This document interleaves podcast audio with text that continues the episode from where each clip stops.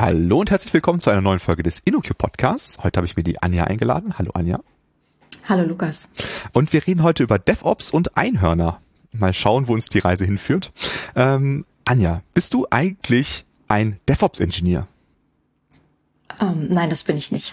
okay. Und ich, und ich behaupte auch, dass es die Rolle des DevOps-Ingenieurs gar nicht gibt. Mhm. Okay, dann bin ich mal gespannt. Da, auf das Thema kommen wir auf jeden Fall gleich nochmal zurück. Ähm, aber bevor wir da hinkommen, äh, ich glaube, ähm, wir sollten einmal nochmal ganz kurz das Thema DevOps anschneiden. Ähm, woher kommt DevOps? Woher kam diese Idee? Äh, und ähm, ja, wie hat sich das vielleicht auch ein bisschen entwickelt? Ja, gut, also das war so ein, so ein langsamer und stetiger Entwicklungsprozess. Ähm, John Willis, das ist so ein äh, Co-Autor von dem äh, DevOps Handbuch, der hat das ganz gut beschrieben als DevOps äh, Konvergenz. Das heißt, es hat es hat ein bisschen gedauert, bis jetzt DevOps das geworden ist, was es ist, und es entwickelt sich auch immer weiter. Ne? Also ähm, DevOps kam ursprünglich aus dem Lean Movement. Ähm, das formierte sich so in den 90er Jahren, ist natürlich noch immer präsent, aber da ähm, taucht es auf. Dann das äh, Agile Manifesto hat auch ähm, seinen Teil dazu beigetragen, äh, 2001. Dann kam Continuous Delivery auf 2006. Und so entwickelte sich langsam alles Richtung DevOps. Ähm, DevOps an sich wurde als erstes genannt 2009 bei einer Konferenz. Mhm. Ja. Okay, und ähm, was verstehst du unter dem Begriff DevOps? Ich glaube, waren viele Leute verstehen da verschiedene Sachen drunter. Also ich habe in vielen Projekten jetzt schon äh, DevOps-Engineers äh, bin ich begegnet und äh, du sagst ja sowas gibt es gar nicht. Was ist denn für dich DevOps? Ja gut, also um ehrlich zu sein, DevOps, ähm, also das Ziel von DevOps, äh, das, ähm, das ist im Grunde die Delivery Performance zu verbessern, die Software Delivery Performance zu verbessern. Ne? Ähm, wer hätte gedacht, dass es dann eigentlich so eine menschzentrierte Kultur ist, weil mhm. es ist wirklich eine Kultur so. Ähm, mhm. Wenn du mich danach fragst, was es ist, es gibt eine kurze und eine lange Antwort. Wir haben Zeit, dann gib mal die lange Antwort. Die lange Antwort. Ich will trotzdem kurz mal die kurze nehmen, weil mhm. ich finde, ähm, man kann es ganz kurz machen, indem man sagt, DevOps ist im Grunde, hat drei kulturelle Werte, meiner Meinung nach. Vertrauen, Wissenstransfer und äh, Experimente. Mhm. Und die lange Antwort, ähm, die kommt auch aus dem DevOps-Handbuch. Ähm, das ist wirklich eine, äh, ein sehr gutes Buch, muss mhm. ich sagen. Ähm, da sind auch drei Prinzipien äh, werden dort genannt. Also Prinzip von Flow, Feedback und Experimenten und Lernen. Mhm. Also das äh, Prinzip von Flow, äh, da geht es um Fast Iterations, ähm, schnelle Iterationszyklen, ähm, schnelle Development-Zyklen, äh, kleine Batch-Sizes, also auch dementsprechend äh, kleine Code-Teile, die deployed werden. Dementsprechend ist man schneller am Markt, äh, der Durchsatz ist erhöht. Ähm, das alles soll aber auch ähm, visibel passieren. Das heißt, die Arbeit soll sichtbar sein. Ähm, mhm. Die Nutzung von Kanban-Boards wird da zum Beispiel empfohlen, ne? die Art, wie wir heutzutage arbeiten. Es geht aber auch darum, die Prozesse generell zu verbessern, und zwar kontinuierlich. Also eine Kultur von Continuous Change ähm, zu etablieren, wo man immer wieder Prozesse sieht, misst und ähm, verändert und daraus lernt und sie vielleicht wieder umschmeißt. Mhm. Ja, das wäre so Flow. Dann äh, Feedback äh, sagt im Grunde schon vieles aus. Dadurch, dass ich diese schnellen Release-Zyklen habe, habe ich auch schneller Feedback. Wenn ich Monitoring und Alerting aufsetze, weiß ich, äh, wie es um die Qualität meiner Software bestellt ist, kann das schnell fixen. Ähm, dadurch, dass ich Monitoring und Alerting habe, habe ich auch, ähm, es sind auch alle Daten äh, zu sehen. Ähm, hoffentlich sind sie ähm, zu sehen und daraus können, können Teams lernen. Mhm. Ähm, sie können lernen und das äh, erhöht natürlich auch die Softwarequalität. Mhm. Ja. Und das dritte Prinzip, ähm, Continue Learning and Experimenting, ist so ein bisschen, finde ich, überall drin, aber da wird nochmal explizit äh, darauf hingewiesen, dass wenn etwas schief läuft, das gut ist, weil darum, weil daraus kann man lernen. Und ähm, dementsprechend sollte man vielleicht auch versuchen zu scheitern, öfter zu scheitern, Experimente auszuprobieren, daraus zu lernen und dann hat man am Ende vielleicht neue Technologien äh, adaptiert, die einem äh, sehr viel weiterhelfen und ähm, man hat eine neue Technologie implementiert, die funktioniert mhm. oder eben auch nicht und man weiß, warum sie nicht funktioniert. Okay. Ähm, du hast eben schon gesagt, irgendwie ein, ein zentraler Wert äh, von DevOps ist Vertrauen. Ähm, meine mhm. Beobachtung ist, dass äh, Vertrauen auf jeden Fall so eine Sache ist, die sowohl Unternehmen besser macht, ist ja auch ein Kernprinzip von InnoQ, ist ja auch so Vertrauen, aber auch die Projektarbeit äh, wird dadurch viel schneller in ganz vieler Hinsicht. Ne? Wenn man den anderen Leuten vertraut, dann kann man auch Aufgaben abgeben und kontrolliert sie nicht die ganze Zeit, äh, hat nicht irgendwie diese, diese ganzen Abnahmen und so weiter. Wo siehst du da die Rolle in DevOps von Vertrauen? Die Rolle von DevOps im Vertrauen. Also ähm, ich kann nicht sagen, ich implementiere DevOps, ohne dass Vertrauen in der Organisation stattfindet. Mhm. Also ein ganz großer Teil von DevOps ist Vertrauen. Ähm, und das impliziert ja auch dann die Teamautonomie. Mhm. Ähm, DevOps getriebene Organisationen ähm, halten Teamautonomie sehr hoch. Okay. Also für dich ist äh, Autonomie auch ein ganz wichtiger Teil von DevOps. Auf jeden Fall. Mhm. Sehr wichtiger Bestandteil, ja. Okay, und ähm, äh, ich glaube, wir sollten noch mal kurz auf das Wort Autonomie eingehen, ähm, mhm. Äh, weil das, glaube ich, auch manche Leute verschieden verstehen. Was ist für dich Autonomie? Für mich persönlich ist Autonomie, dass Teams handlungsfähig sind. Mhm. Also dass sie äh, nicht viele Abhängigkeiten haben und ihre Arbeit tun können. Okay, cool. Ähm, wir haben äh, im Vorgespräch auch so ein bisschen darüber gesprochen, äh, dass DevOps oft falsch verstanden äh, wird. Ähm, eine eine Sache, die man da irgendwie hört, ist dieses You build it, you run it. Und ähm, ich glaube, das löst bei vielen Leuten, äh, für mich eingeschlossen für eine ganze Zeit, äh, die Angst vor diesem, äh, jetzt muss ich auch noch äh, Operations können, jetzt muss ich auch noch verstehen, wie man so einen Server laufen lässt. Ähm, wie, wie siehst du das? Ist, äh, widerspricht das, äh, also ist, ist das notwendig? Muss ich jetzt neben Frontend und Backend auch noch Operations äh, vollständig beherrschen? Wie, wie siehst du das? Ja, ich glaube, das ist ähm, genau dasselbe Problem, ähm, was auch diese imaginäre Rolle DevOps-Ingenieur hat. Also es kommt irgendwie aus derselben Richtung. Ne? Also mhm. man, es gibt Leute, die interpretieren den DevOps-Ingenieur zum Beispiel als eine Person, die kennt sich mit Betrieb aus äh, ja, und wurde früher Operations Engineer genannt. Das mhm. ist im Grunde nur ein neuer Name für eine etablierte Rolle. Ne? Ja. Und dann, wie du schon sagst, gibt es halt eine Interpretation von DevOps Engineers, die sind, äh, die machen Entwicklungsarbeit, die kennen sich aber auch mit Betrieb aus, ähm, CICD im Speziellen und sind irgendwie ähnlich wie eben diese Full-Stack Engineers, irgendwie eine Person, die einfach alles können mhm. muss, ne? die im Alleingang eine Applikation hinstellt. Also, you build it, you run it, wie du gesagt hast, so. Ähm, ja, aber solche, solche Unicorns, die erwartet man doch gar nicht. Mhm. Ähm, bei DevOps geht es um Teamarbeit. Das heißt, nicht jeder muss alles können. Ähm, aber das Team sollte, ähm, sollte auch nicht alles können, aber sollte wenigstens handlungsfähig sein, alles durchführen zu können. Das heißt, wenn ich nicht weiß, wie Betrieb funktioniert, wie ich meine Applikation ähm, in Betrieb stellen kann, dann brauche ich Hilfe dazu. Ich kann mir Hilfe nehmen, weil die Organisationsstruktur gibt mir Hilfe. Mhm. Okay, also das heißt also, äh, die Erwartung von DevOps ist nicht, dass jede einzelne Person ein äh, Kubernetes-Cluster betreiben kann, sondern dass ein Team weiß, wen, also wie sie bestimmte Teile selber macht oder wie, wie siehst du das? Ja, zum Beispiel, wenn du jetzt über ein Kubernetes-Cluster redest, vielleicht gibt es ja ein, ähm, ein Team, äh, die mir helfen, ein Enabling-Team zum Beispiel. Mhm. Äh, die sagen, hey, du möchtest äh, deployen, klar, wir sagen dir wie. Oder noch besser, es gibt Tools, die mir das abnehmen, ne? an dem ich nur eine kleine YAML schreiben muss, in der steht, wo mein Container liegt, wie die Applikation heißt, äh, welche Endpunkte sie braucht und ähm, ich das dann mit irgendeiner Art von Tool deployen kann. Und dann habe ich zwar auf Kubernetes deployed, brauche aber keine kein Fachwissen, wie Kubernetes funktioniert, sondern das wurde mir abgenommen durch Teams, die mir helfen, andere Teams, die mir helfen. Mhm. Und, und wie unterscheidet sich das jetzt von so einem äh, klassischen äh, Betrieb? Also wenn, wenn ich jetzt, äh, wenn du das jetzt so beschreibst, klingt das ein bisschen wieder so, als würde ich doch wieder etwas über den imaginären Zaun werfen und sagen, hier auf der anderen Seite, bitte betreib das mal für mich, äh, nur dass ich irgendwie noch eine YAML-Datei dazu gelegt habe. Äh, wo siehst du da den Unterschied?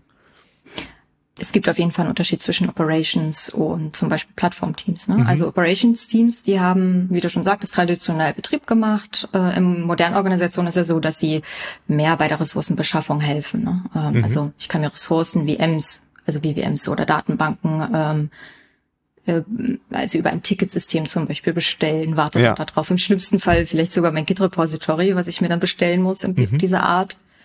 Ähm, genau. Also, die haben ja aber auch vielleicht auch bei Incidents geholfen. Also so ein Operations-Team ist schon ganz schön wichtig, aber dieses Ticketsystem ist schon ganz schön schwerfällig. Ne? Mhm. So ein Plattform-Team arbeitet da anders. So ein Plattformteam stellt mir eine Plattform bereit, Tools bereit, dass ich mir selber helfen kann. Ich bin also nicht abhängig von so einem Plattformteam. Mhm. Im Gegenteil, so ein Plattformteam, die kümmert sich im Grunde nur um die Plattform und gar nicht um meine Applikation.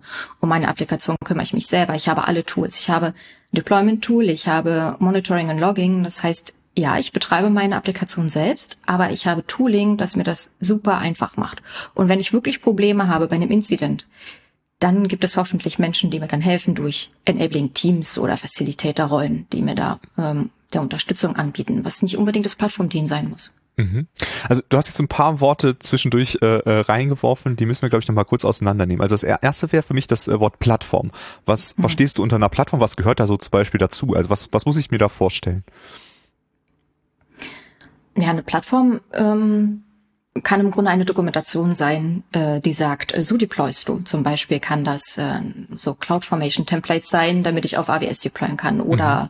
irgendwelche Runbooks oder auch einfach eine Markdown-Dokumentation. Ne? Also wenn das reicht, um mir zu helfen, dass ich schnell deployen kann, dann oder oder halt Betrieb machen kann, dann ist es vollkommen ausreichend. Ne? Aber mhm. Heutzutage hat sich etabliert, dass man zum Beispiel Kubernetes als ähm, Basis nimmt und darauf dann eine äh, komplexe Applikationsplattform drauf baue. Dass mhm. ich vielleicht eine UI habe, in der ich äh, sage, ich möchte eine neue Applikation deployen, da liegt äh, der Container, die ich, äh, diese Endpunkte brauche ich und so weiter. Oder eben diese kleine YAML, die ich dann irgendwo hochlade. So, das ist eine Plattform, so irgendwie ein, zum Beispiel, es kann eine Self-Service API sein oder auch Deployment Tools oder eine Dokumentation. Mhm. Also eine Sache, mit der ich äh, in der Vergangenheit viel gearbeitet habe, ist äh, Heroku. Das heißt, ich kann mir das so ein bisschen vorstellen wie ein Heroku, wo ich vielleicht auch sage Git Push und dann kann ich mir auch Logs auf so einem Webinterface angucken und so in die Richtung. Genau, das wäre sozusagen die komplexeste Art davon, so mhm. komplexes Applikationsplattform. Aber da muss man auch dabei sehen, Heroku gibt es, ne? da könnte man es mhm. auch benutzen. Ja. Das heißt, es muss einen Mehrwert geben, dass ich meine eigene Plattform erstelle. Mhm. So Heroku ist ähm, zwar sehr einfach, aber vielleicht auch nicht so flexibel. Mhm. Vielleicht muss ich wirklich eine eigene Plattform für meine Teams aufbauen, die genau die Use Cases abbildet, äh, die ähm, die Entwicklungsteams brauchen und denen einfach Arbeit abnimmt, damit mhm. sie sich auf die Fachdomäne konzentrieren können. Ja, ja, also ich hab, bin auf jeden Fall auch schon bei Heroku ein paar Mal an äh, unangenehme Grenzen gestoßen. Ich meine auch gerade, äh, wenn man dann eine Datenbank braucht, die vielleicht bei denen nicht im Portfolio ist, dann äh, stößt man relativ schnell an die an die Grenze. Ähm, mhm. Du hast ein anderes äh, anderen Begriff, den du verwendet hast, war Enabling Teams. Was was muss ich mir darunter vorstellen? Was was bedeutet das? Also ich muss sagen, das ist ein Begriff aus Team Topologies, ein anderes sehr gutes Buch, was ich empfehlen kann. Ähm, mhm. Enabling Teams äh, sind dafür da, um ähm, Teams zu unterstützen. Also ich ähm, muss vorher die Terminologie, glaube ich, mal erklären. Mhm. Es gibt Stream-Aligned-Teams, äh, die entwickeln anlang einer bestimmten Fachdomäne, also die, produzier äh, die produzieren sowas wie Self-Contained Systems ne, oder mhm. Microservices. Ein, also wirklich ein System, was in sich abgeschlossen ist zu einer Domäne, damit die sich darauf konzentrieren können. Enabling Teams, die Unterstützung bei Architekturarbeit, bei, äh, bei technischen Fragen, äh, bei Delivery-Fragen. Die sind, äh, das sind Teams, die zu, äh, die zu anderen Teams gehen und sagen, okay, du brauchst Hilfe, ich helfe dir oder schau mal, ich habe hier eine Dokumentation geschrieben, das kann dir helfen oder ich habe eine Pipeline, eine generische Pipeline, vielleicht hilft die dir. Mhm. Ähm, Team Topologies definiert auch Plattformteams übrigens, ähm, die dann eben auch ähm, für diese Stream-Aligned-Teams so, ähm, halt unterstützend wirken. Mhm. Es geht eigentlich immer nur darum, die Streamerline-Teams zu unterstützen, damit sie handlungsfähig sind, damit sie autonom sein können, obwohl sie nicht alles können, aber sie sind wendig. Mhm. Das heißt also, ähm, wenn ich, äh, wenn ich mir die Topologie jetzt vorstelle, dann habe ich also mehrere nebeneinander laufende, unabhängige Streamaligned-Teams ja. und äh, dann können die sich aus verschiedenen ähm, Enabling-Teams äh, quasi äh, Hilfsstellungen suchen.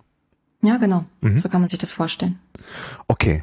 Ähm, eine Sache, die du auch äh, schon erzählt hast, ist äh, das Thema Plattform. Ähm, ich glaube, äh, eine Idee, die sich dabei ändert, also gerade wenn man da drauf schaut und sagt, so wir brauchen ein Heroku, was mehr unseren Vorstellungen entspricht, dann wird das ja irgendwie zu einem Produkt. Was, was denkst du, bedeutet das? Also wie, was bedeutet das, seine Plattform als Produkt zu begreifen?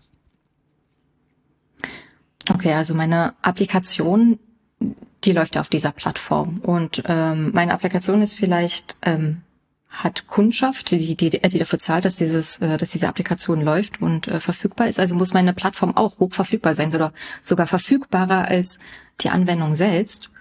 Ähm, sie ist also schon relevant für das Endprodukt. Mhm. Also ist es wichtig, diese Plattform ähm, auch als Produkt zu behandeln. Vielleicht hat diese Plattform sogar einen eigenen Product Owner, äh, einen eigenen, äh, ja, es gibt vielleicht Feature Requests von äh, von Entwicklungsteams, die priorisiert werden müssen. Das heißt, ähm, diesen Software-Lebenszyklus, die wir für allgemeine Anwendungen haben, den müssen wir auch auf die Plattform bringen. Und ähm, wir haben dementsprechend auch genauso Stakeholder, die im Endeffekt dann auch der Endkunde ist. Mhm. Warum muss denn die Plattform verfügbarer sein als mein Endprodukt?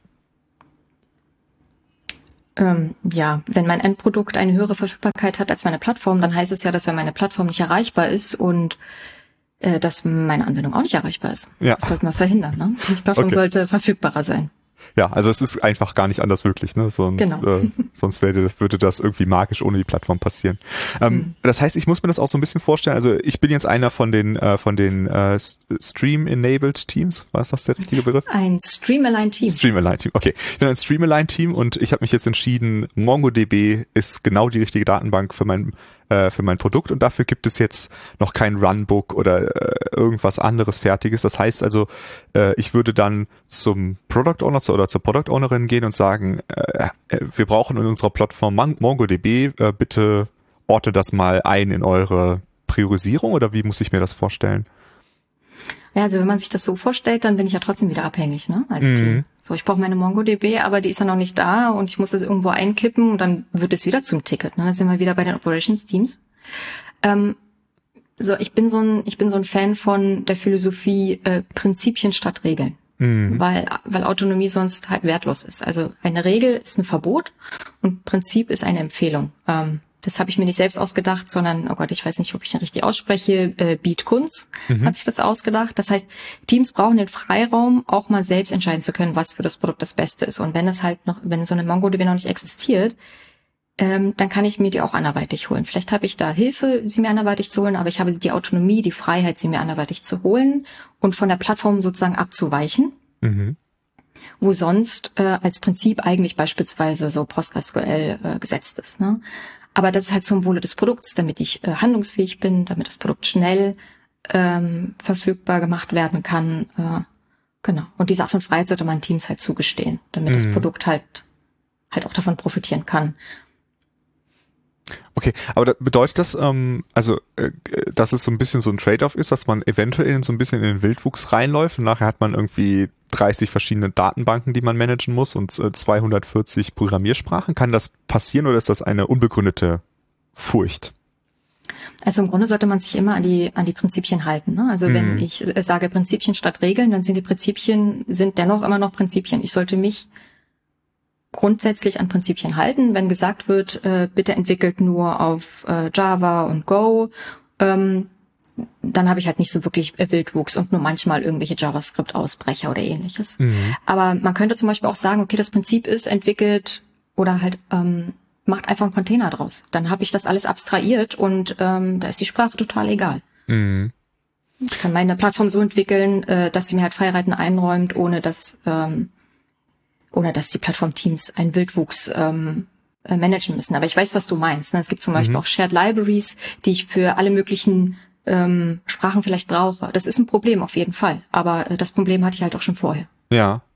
Ja klar, also ich meine, das Problem existiert auf jeden Fall. Wir äh, müssen halt irgendwie immer so ein bisschen eine Balance dazwischen finden. Ne? Wenn wir dann nachher fünf Teams haben und jedes hat einen vollständig anderen Stack, dann ist es fast unmöglich, eine Person von Team A zu Team B zu verschieben, ne? weil man dann erstmal alles neu lernen muss. Aber klar, wenn man es zu rigoros gestaltet, dann nimmt man den Teams auf jeden Fall ihre Autonomie weg und wenn man dann halt irgendwie äh, rein hypothetisches Beispiel irgendwie eine Cassandra als Unternehmensdatenbank festgelegt hat, dann äh, ist es halt blöd, äh, wenn die Cassandra überhaupt nicht zu meinen Problemen passt. Ne? Auf jeden Fall, stimme ich dir zu. Okay. Ähm, ein eine eine Thema, das äh, auch in DevOps immer wieder ein Thema wird, weil ich glaube, das auch einfach sowas ist, wo viele Narben von haben, sind ist das Thema Übergaben. Ne? Also hm. äh, man muss irgendetwas in den Betrieb übergeben oder äh, irgendetwas braucht eine Abnahme. Wie, wie vermeiden wir das in dieser, in dieser Denkweise, in dieser Teamstruktur? Also ich behaupte, dass wir es damit vermieden haben. Also wirklich DevOps, ähm, wirklich DevOps getriebene Teams ähm, betreiben ihre Software, bis sie irgendwann stirbt, sollte sie sterben. Mhm. Ähm, das bedeutet, so ein Team ist tatsächlich gebunden an ihren Service. Es gibt keine Übergabe. Ich meine, warum auch? Also wenn es keinen, äh, wenn es eine Plattform gibt, in der ich selbstständig meine Applikation äh, betreuen und administrieren kann, gibt es keinen Grund, irgendwann ein, ein, ein, ein äh, so ein Handoff zu machen. Ich kenne mhm. das aus anderen, also ich, ich kenne das aus Projekten, dass ein Team zum Beispiel war so high-performing, ne? die haben immer sehr gut gearbeitet und haben dann ein Software abgeliefert und tatsächlich abgeliefert und dann wurde gesagt, okay, das wird jetzt zu einem Low-Performing-Team rübergeschoben und jetzt bekommt das High-Performing-Team einen weiteren Service, dass sie wieder aufmotzen können und dann wird es wieder rumgeschoben und es ging dann immer so weiter, bis die Service dann vielleicht irgendwann alle richtig gut sind. Mhm. Äh, ja, das, das halte ich nicht für sinnvoll. Ähm, so, eine, so ein Team haben wir ja gesagt, ne, so ein Team kümmert sich nur um eine Fachdomäne und das sollte auch so bleiben. Ne? Also wir wollen, dass ein Team äh, möglichst wenig Kontextwechsel hat, äh, immer nur in derselben Fachdomäne bleibt äh, und, und wenn vielleicht äh, so weitere Services hinzukommen, dass sie in der Nähe der Fachdomäne sind äh, und eher kleine, äh, kleinere Nebendomänen sozusagen sind. Wir wollen keinen, wir wollen, wir wollen das nicht, denn ähm, ähm, ich meine, das kennst du ja auch. Du kannst, du kannst nicht ein Experte in X sein und ein Experte in Y. Irgendwo ist da ein Trade-off. Mhm. Dann bist du halt in allem nur so, so mäßig gut. Und wenn ich eine Plattform habe, in der ich ähm, meine Anwendungen selbstständig äh, betreiben kann und Hilfe dazu bekomme, dann brauche ich ja keine, keine Übergabe. Mhm. Ja, ergibt Sinn. Und was dabei auch noch passiert, das darf man nicht vergessen, wir sind alle Menschen. Mhm. Ich meine, wir wollen, wir wollen alle irgendetwas bauen, wir wollen, wir wollen da gut darin sein und wir möchten zeigen, schaut mal, das haben wir gebaut und ich bin Experte in dieser Fachdomäne und dieser Service ist richtig gut. Ich meine, warum, warum sollte man das äh, aufgeben wollen, um wieder neu von vorne äh, beginnen zu müssen? Okay, also das heißt also, für dich ist das auch so eine, eine Frage der Motivation, dass man den Leuten mehr Autonomie gibt, äh, gibt, erhöht einfach die, die, die Motivation der Leute. Also bei mir ist das so, auf jeden hm. Fall. Ja, bei mir ist das definitiv auch so. okay. Okay, also das klingt ja alles äh, sehr cool. Klingt so, als würde ich äh, schneller mein Produkt bauen können. Also will, möchte ich das jetzt haben? Äh, wie, wie komme ich denn dahin? Das ist nicht so einfach. Ne? Es kommt darauf an, welcher Art von äh, Organisation du arbeitest. Ähm, ob die groß ist, ob die klein ist, ähm, wie, wie verkrustet die Strukturen schon sind. Ne? Mhm. Äh, man kann sich leider nicht für eine Kultur entscheiden und dann hat man die einfach so. Also Kultur entsteht von allein. Ähm, aber man kann tatsächlich so eine Richtung beeinflussen, dass es vielleicht in die Richtung geht, die man gerne hätte. Ähm, es gibt ein, also es gibt ein Gesetz ähm, des Organisationsverhalten von Lawman, der hat es entdeckt oder äh, sich ausgedacht.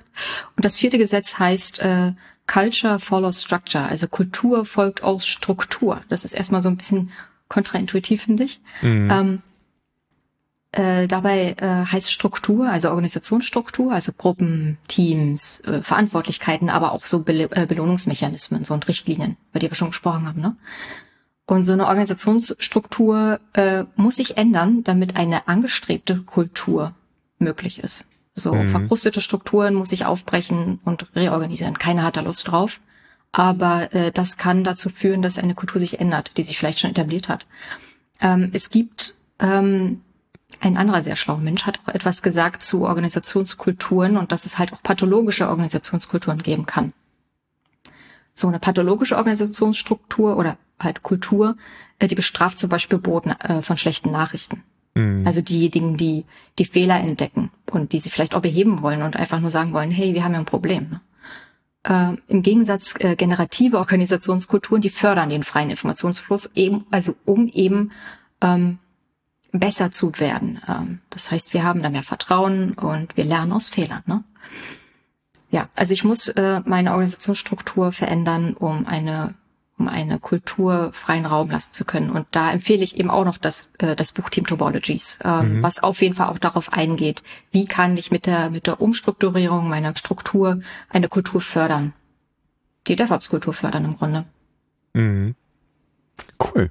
Ja, dann, dann danke ich dir, Anja. Wir werden auf jeden Fall äh, ein paar Bücher als Lektüre in die Shownotes packen für die Leute, die sich da noch ein bisschen mehr mit beschäftigen wollen, mit Teamtopologien und auch mit DevOps an sich. Mhm.